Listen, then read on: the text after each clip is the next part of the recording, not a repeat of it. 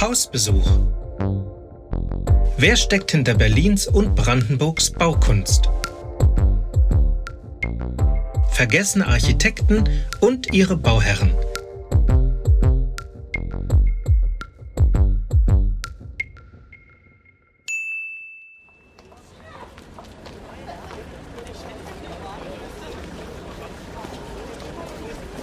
Heinrich Straumer. Der Berliner Funkturm. Er stammt von ihm. Bis zum Bau des Fernsehturms am Alexanderplatz, also mehr als 40 Jahre lang, gilt der Funkturm als Wahrzeichen Berlins. Sein Vorbild ist der Eiffelturm, das Markenzeichen der Weltausstellung 1896.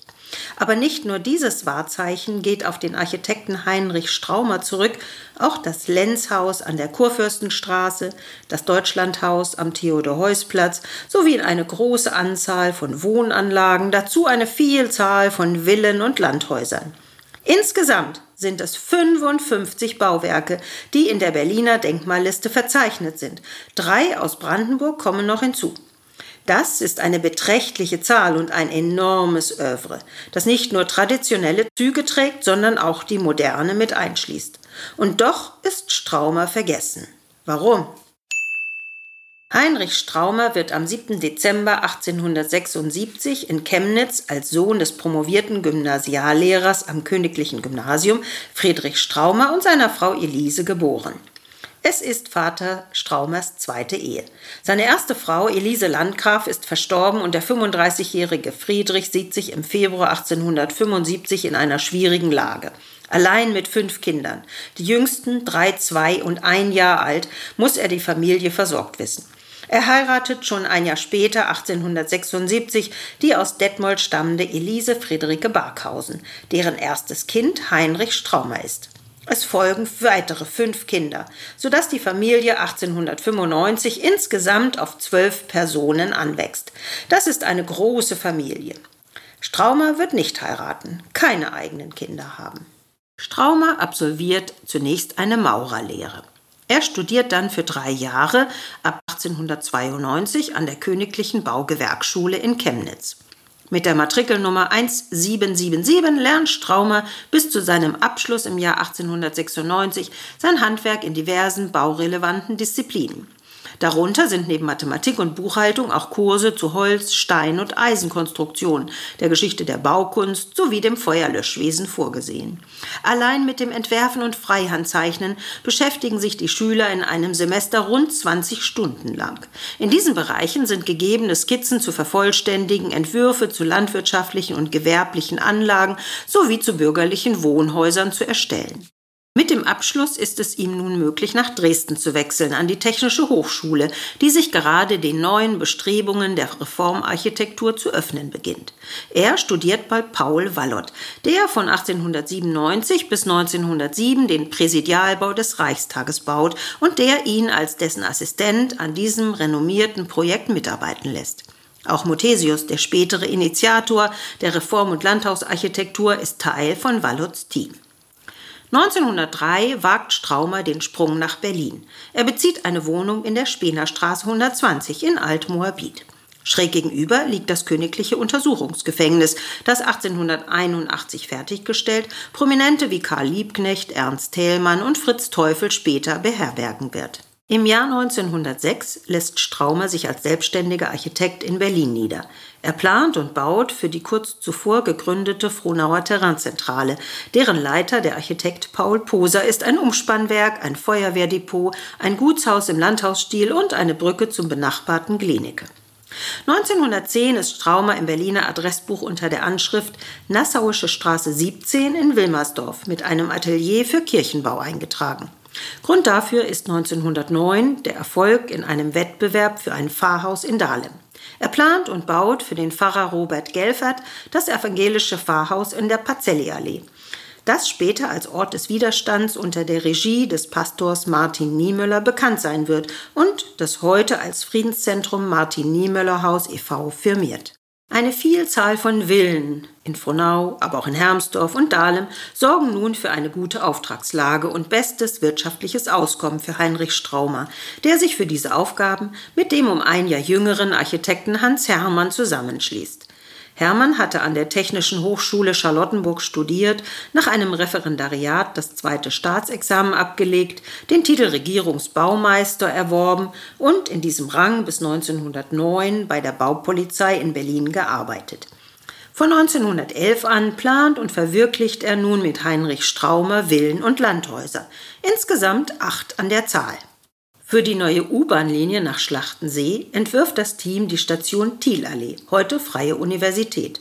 Beim Entwurf des Bahnhofsgebäudes orientiert sich Straumer am vier Jahre früher von Hermann Muthesius geplanten Haus Freudenberg in Nikolassee. Im Jahr 1915 ist das Büro für Architektur dann auch unter der stadtzentralen Adresse Schellingstraße 9 nahe des Potsdamer Platzes zu finden, wie er auch privat in eine renommierte Gegend in Nikolassee zieht, in die Zimbernstraße 3, wo auch eine Frau namens Mathilde Straumer gemeldet ist. Ab dieser Zeit verliert sich die Spur. Weder eine Wohnung noch Projekte sind bis 1919 zu verzeichnen. Straumer muss als Soldat im Ersten Weltkrieg Dienst tun. Er ist als Hauptmann der Reserve eingezogen. Er ist Teil des Regiments 181 von Chemnitz. Nach dem Krieg bezeugt dies sein Denkmal in Erinnerung für die Kriegsopfer seiner Garnison im Zeisigwald bei Chemnitz. Auch sein Kollege Hans Hermann zieht in den Krieg. Anders als Straumer kommt er aber nicht zurück. Er fällt während der ersten Flandernschlacht in Belgien am 10. November 1914. Hermann hinterlässt eine Ehefrau und drei kleine Kinder. Auch der jüngste Bruder von Heinrich, der 19-jährige Paul, verliert sein Leben im Krieg im Herbst 1914. Die Schwestern Helene und Hanna folgen 1920, beide sterben in ihren 40ern. Drei Schwestern werden Heinrich überleben, zwei davon in den USA. Aber zurück zum Architekten Straumer, der nach dem Ersten Weltkrieg wieder in Berlin arbeitet. Ab 1920, Berlin ist nun aus vielen Städten und Dörfern zu Groß-Berlin zusammengeschlossen, wird Straumer mit seinem Büro wieder sichtbar. In der Schellingstraße 10, nun mit einem Professorentitel versehen, projektiert er die Neubauten der Landwirtschaftlichen Hochschule in Dahlem, die zwischen 1921 und 1929 nach seinen Planungen entstehen. 1921 arbeitet Richard Neutra für kurze Zeit in seinem Büro. Von Neutra ist überliefert, dass Straumer als schwierige Person und grauenhaft nervöser Mensch gesehen wird. 1922 erhält Straumer einen lukrativen Auftrag in seiner Heimatstadt Chemnitz. Planung und Neubau der Dresdner Bank. Ein monumentaler Bau mit Art Deko-Elementen. Ein weiterer Bau für Chemnitz folgt 1928 mit dem Hotel Chemnitzer Hof, erstellt in städtebaulich zentraler Lage im Stil einer gemäßigten Moderne. Das Büro Straumer beteiligt sich an zahlreichen Wettbewerben, darunter auch an der großen und publikumswirksamen Ausschreibung für ein Hochhaus am Bahnhof Friedrichstraße und der Ausschreibung zur Entwicklung des Messegeländes. Er, wie auch Hans Pölzig, Martin Wagner, Georg Ermisch und andere Kollegen werden das große Gelände im Westen der Stadt entwickeln. Denn der 1923 gegründeten Rundfunkgesellschaft sind die bisherigen Räume im Foxhaus in der Potsdamer Straße zu eng geworden. Sie suchen ein Ausweichareal. Auch die Automobilausstellungshallen am S-Bahnhof Witzleben suchen eine Alternative, wie auch das Berliner Messewesen ein erweiterungsfähiges Nachfolgeareal für das ULAB-Gelände am Lehrter Bahnhof und den Zoohallen sucht. Zudem sind neue Anforderungen an ein Ausstellungsgelände erwachsen, das nun nicht mehr thematisch, sondern nach Branchen ausgerichtet ist und ein Massenpublikum ansprechen soll. Zu diesem Typ gehört dann auch die 1924 erstmals gezeigte Funkausstellung. Nach dem Ende der Ausstellung kommt Straumer zum Zug. Er hatte den Zuschlag für die Planungen eines Turms erhalten. Straumers Turmpläne werden nun in die Realität umgesetzt. Zunächst dient der Turm nur als Sendemast. Es wird ein 120 Meter hoher Stahlgittermast errichtet, der als Kran fungiert. Der Turm selbst wird bis zum Frühjahr 1925 aufgestellt. Dann folgt der weitere Ausbau, der sich über ein weiteres Jahr hinzieht. Straumer ist für den Entwurf der beiden Besucherplattformen, der Aussichts- und Restaurantetage und das Empfangs- und Wartehäuschen am Boden verantwortlich. Das völlig aus Holz bestehende Haus der Funkindustrie brennt 1935 allerdings ab. Während die Planungen für das Messegelände auf den Zeichentischen in Straumers Büro liegen, stehen schon die nächsten Projekte an. 1925 plant der nun viel beschäftigte Architekt eines der ersten Hochhäuser Berlins, das für den damaligen Grundstückseigentümer, die Elektrowerke AG, gedacht ist. Bauausführende Firma soll die Allgemeine Eisenbahn- und Baugesellschaft Lenz und Co. sein, die nach Fertigstellung das Lenzhaus im Bezirk Tiergarten in der Kurfürstenstraße 87 übernimmt. Das Unternehmen, das einst von Friedrich Lenz in Stettin gegründet wurde und weltweit mit dem Bau von Eisenbahnlinien beschäftigt war, ist nun als Bauunternehmung aktiv. Das Geschäftshaus für den Bauunternehmer Lenz soll acht Geschosse bekommen, drei mehr als die Bauordnung erlaubt, sodass zunächst eine Ausnahmegenehmigung zu erwirken ist, bevor 1928 mit den Bauarbeiten begonnen werden kann. Dieses im Stil der Moderne errichtete Gebäude wird von dem in Berlin weit bekannten Fotografenpaar Camille und Sascha Stone ins rechte Licht gerückt. Die heutige Gestalt des Theodor-Heuss-Platzes und die angrenzenden Bauten des Amerika- und Deutschlandhauses beruhen auf Straumers Wettbewerbsplänen. Andere Ausschreibungserfolge betreffen das Scheunenviertel, eine Siedlung in Ransdorf und die Feuer- und Rauchlose Siedlung, eine zu Beginn der 1930er Jahren erbaute Wohnsiedlung mit etwa 1000 Wohneinheiten entlang des Steglitzer Damms und des Munsterdamms. Straumer ist eng im städtischen Netzwerk verknüpft. Das bringt ihm immer neue Aufträge, nicht nur für Geschäftshäuser, sondern auch für Villen der Firmeninhaber. Das erfordert für Straumer die Suche nach weiteren Büroräumen. Er findet sie, nicht weit entfernt, gleich im Nachbarhaus in der Schellingstraße Nummer 11. Ein Gebäude, das 1926-27 ursprünglich für den Zentralverband der Feuerversicherungsanstalten errichtete Gebäude in der Kaiserswerther Straße, wird später, zwischen 1945 und 1990, als Sitz der Alliierten Kommandatur in Berlin Weltruhm erlangen. 1929 beginnen Planungen für das Savoy Hotel in Charlottenburg in der Fasanenstraße. 1934 bearbeiten seine Mitarbeiter Zeichnungen für die Tribüne auf der Trabrennbahn Karlshorst in der Treskow-Allee. Straumers letztes Projekt ist 1936 das Büro- und Wohngebäude der Nordstern-Versicherungen in Wilmersdorf in der Brandenburgischen Straße.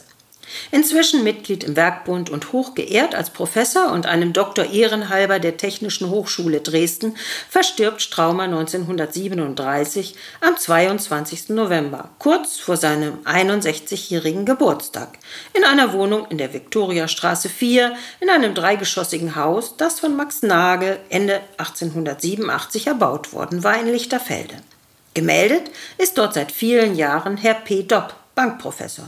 Straumer hinterlässt keine Nachkommen. Warum Straumer trotz der vielen erhaltenen Bauten in Berlin in Vergessenheit geraten ist, kann nur gemutmaßt werden.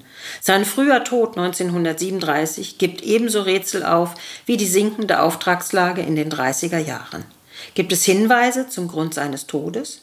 Vielleicht ist hier eine Antwort zu finden, die das Vergessen dieses damals erfolgreichen Architekten auf dem Weg zur Moderne erklärt.